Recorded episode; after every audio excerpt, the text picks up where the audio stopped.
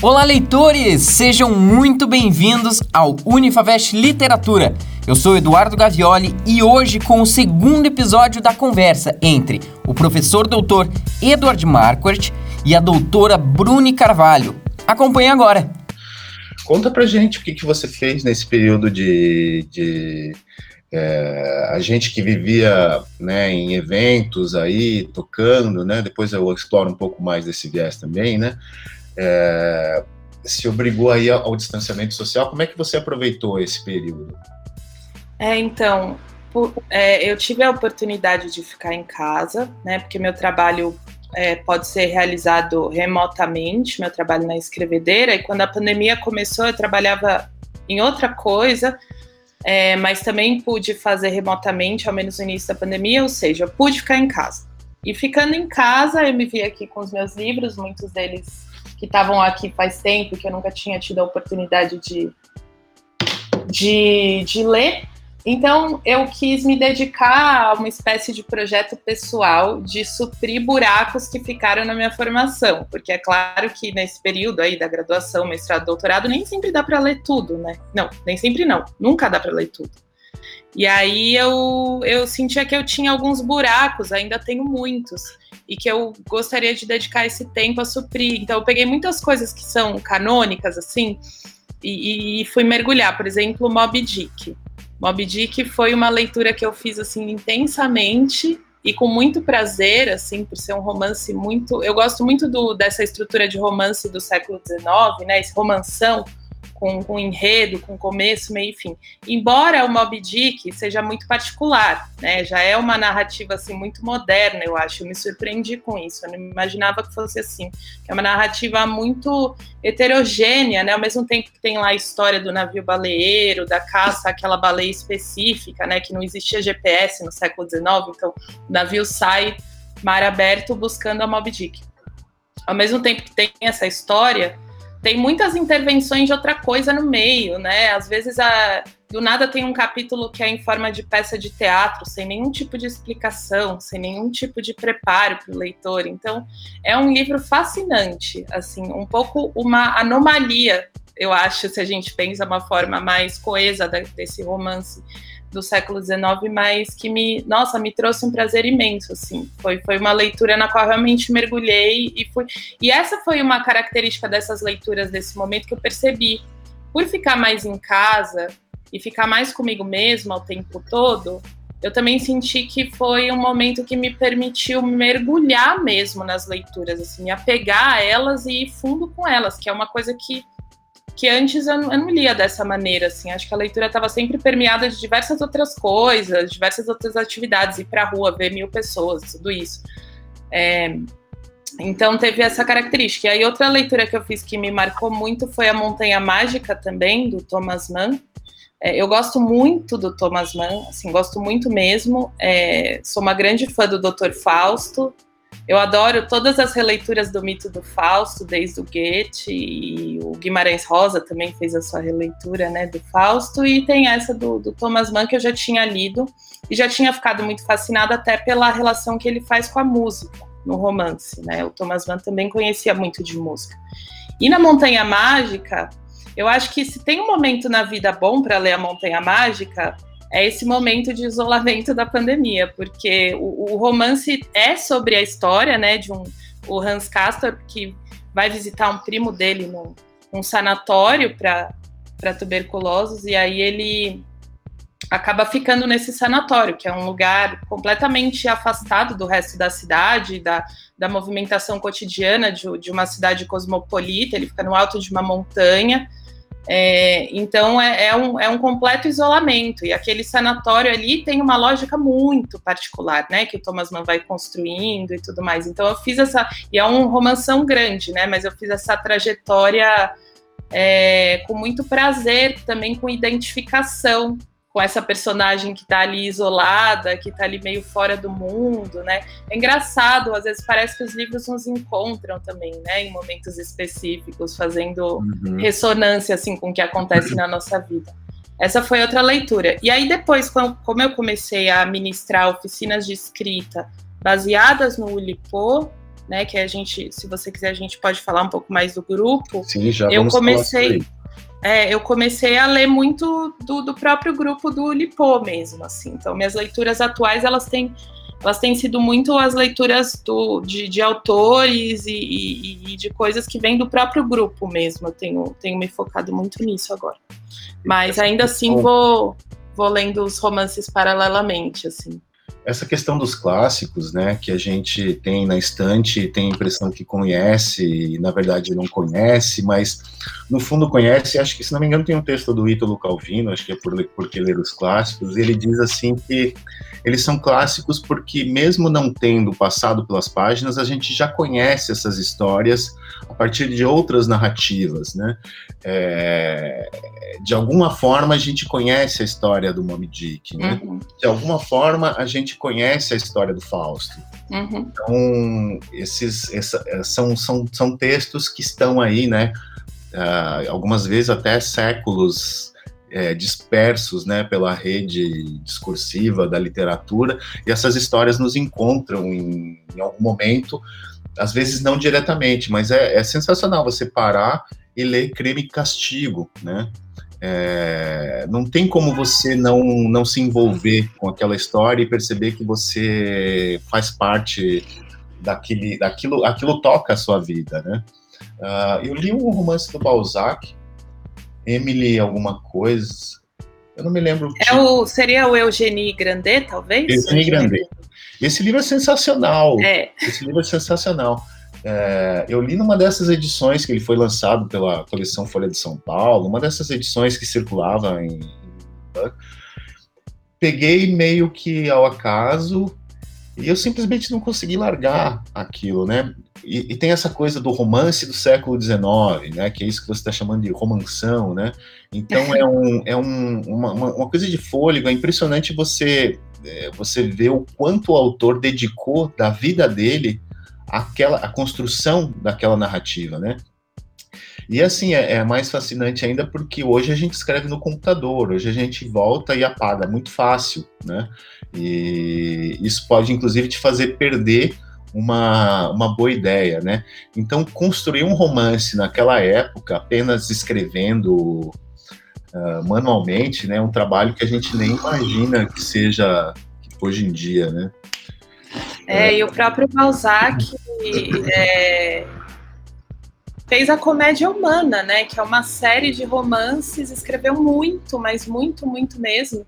E eu já vi, assim, críticos apontando certas inverossimilhanças no Balzac, certas inconsistências, mas eu também penso, mas poxa, é, pensa, né? Fazer essa, como você disse, sem computador, sem essa possibilidade de localizar palavras assim tão facilmente como a gente tem no computador, essa possibilidade de mudar coisas de lugar, né? Que, que nos oferece o, o Word, enfim. É, e, e, fazer todo, todo esse controle manualmente, eu me parece até interessante que existam esses lapsos, essas inverossimilhanças, essas enfim, mas o Balzac constrói narradores muito envolventes, assim. Eu adoro ler Balzac porque é realmente essa leitura que te amarra, te segura e que você não consegue parar até terminar. É impressionante essa capacidade de, de construir. Descrição, descrição do ambiente, descrição psicológica da personagem, né? Construção desse perfil é sensacional. É sensacional, é, e ao mesmo tempo Balzac ele tem uma coisa de pegar ca características marcantes dessas personagens e como que sintetizar e criar essa imagem do todo muito rapidamente, né? Embora sejam muitas páginas de romance, normalmente, eu tenho a impressão que ele é muito bom em, em construir essa, dar, dar logo a imagem do que é essa personagem, assim. Ele te, te dá dois traços da personagem, você já consegue imaginar aquela figura inteira, assim, é impressionante. É muito legal. É, muitas dessas histórias foram parar no cinema, né? E, e esse, movimento, esse momento da leitura que você faz é, sem ter noção, sem você você constrói aquela imagem, né? Se eventualmente você assiste a uma dessas histórias, você não vai mais se desfazer da imagem do cinema, né? Então, porque quando você está lendo, você tem a imagem da, da, da, da narrativa, mas ela é, ela é difusa na sua cabeça, né? Ela não é um filme passando, né? Então, um livro que eu gosto muito é o Lavoura Arcaica, do, do Radon Assar, e eu não consigo mais me lembrar dele sem o filme agora. Eu acho uma pena isso. É. Porque o texto do Radon Assar é, sensacional, é sensacional, né? Ele, ele tem uma construção. O Radon Assar é um maluco que ele reescreveu esse livro durante durante anos na vida dele, né? Na década de 70 ele tem uma primeira edição, a segunda edição, no começo dos anos 80, já difere o texto, e a que a gente tem, a última, pela Companhia das Letras, é muito diferente, assim, ele expandiu o texto radicalmente, assim, vários, vários momentos, e ele tem uma coisa dessa, essa coisa meio prosa poética, né, você sente a textura das palavras, né, e enfim. Uh... É, e quanto a isso que você fala da, de, de transformar em. É, sem dúvida, concordo com você, tem, tem uma densidade essa narrativa do Raduan Nassar. E quanto a isso de transformar em filme, só um detalhe: eu nunca quis assistir nenhuma adaptação do Ana Karenina, que eu gosto muito do romance, assim, né? Um dos grandes romances da minha vida, esse. E e eu, eu me recuso, assim, a, a, assistir, não porque eu acho que vai ser ruim, nada disso, sem, sem, sem valorar aquilo que eu nem vi, mas porque eu não, eu não quero perder a imagem que eu criei na leitura, simplesmente. Eu tenho, eu tenho uma. Eventualmente você encontra por aí, no caso do, do Jorge Bataille, alguns, alguns é, filmes curtos, ou até, até às vezes mais longos, né? E você vê que há um empobrecimento da, da, do tema do, do Bataille ou uma redução do que. Porque o Bataille era um cara que, me, que entendia a economia como formada por diversas ordens de fatores, né? A economia ela é formada desde uh, a circulação de mercadorias na sociedade até os fluxos corporais que, que as pessoas liberam ao, ao transarem. Então ele, é, ele, ele, ele cria uma cosmologia, né? Para entender como é que se forma o, o que, que caracteriza o erotismo, entre outras coisas, né? E nos filmes há simplesmente o apelo erótico, muitas vezes apenas pornográfico do Bataille, né? Então é uma pena, é uma pena e eu acho que atrapalha, atrapalha mais do que ajuda, né? Embora às vezes o Bataille ele é um cara que está diluído em filmes como o do Bertolucci, eu acho que o Bertol, Os Sonhadores é do Bertolucci, né?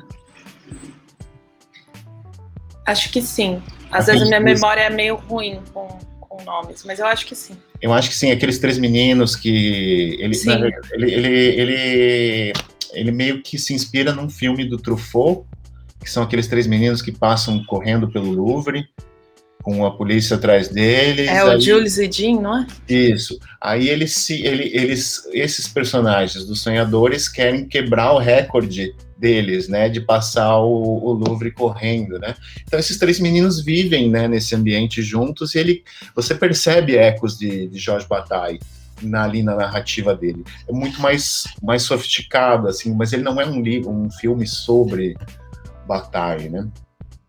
Uh, mas enfim, vamos voltar um pouco. A gente entrou numa digressão aqui longa, né? Então, você contou aí no teu período de, de, de reclusão aí pela pandemia, as leituras que você fez.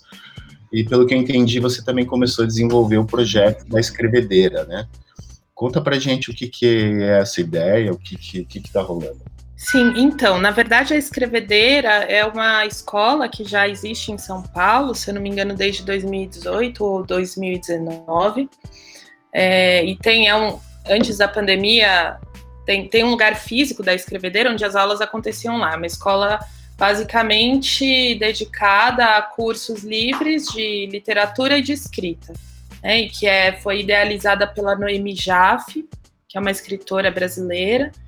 E, e aí, no, na época da pandemia, a escrevedeira passou todos os seus cursos para o formato online. Né? E aí eu enfim, eu trabalhava numa área que foi muito afetada pela pandemia, que é a área de eventos, e então eu tive vários dos trabalhos que eu tinha nessa área acabaram de uma hora para outra. E aí acabou que eu fui para a escrevedeira. Deus foi um casamento feliz aí, comecei a trabalhar lá, mas fazendo outras coisas assim. É, cuidando um pouco da parte administrativa, um pouco de atendimento aos alunos, um pouco de cuidando do blog da escola, dos textos, da divulgação, fazendo várias coisas. E aí, aos poucos, eu comecei também a oferecer oficinas, né? É, e aí eu comecei a oferecer oficinas de escrita criativa, ou seja, são cursos pequenos, normalmente de um mês, né, com uma carga horária de oito horas, são quatro aulas de duas horas por semana. É, assim, quatro aulas de duas horas por mês, é né, uma aula por semana. E são, são cursos mistos entre teoria e prática, ou seja, é, normalmente eu, eu dou uma parte teórica para pavimentar assim, um chão comum com a turma, porque isso é uma coisa interessante também. Nem todos os alunos que procuram escrevedeira são pessoas da área da, da letras ou da literatura, às vezes são pessoas de áreas completamente diferentes e que gostam de ler e gostam de escrever. Então, esse, esse é um pressuposto, né? Que a turma vai ser híbrida. Isso é interessante no ensino também, né? Você uhum. se confrontar com essa, essa diversidade. E aí eu, eu normalmente ofereço essas aulas teóricas, mas também misturando com convites, motivações para que as pessoas escrevam. Depois, normalmente, a gente discute esses textos produzidos na aula, né? Todo mundo lê, se lê e conversa sobre isso. Este foi o nosso segundo episódio sobre o projeto A Escrevedeira Fique atento nas redes sociais para não perder o próximo. Um grande abraço e até a próxima. Unifavest, você no futuro.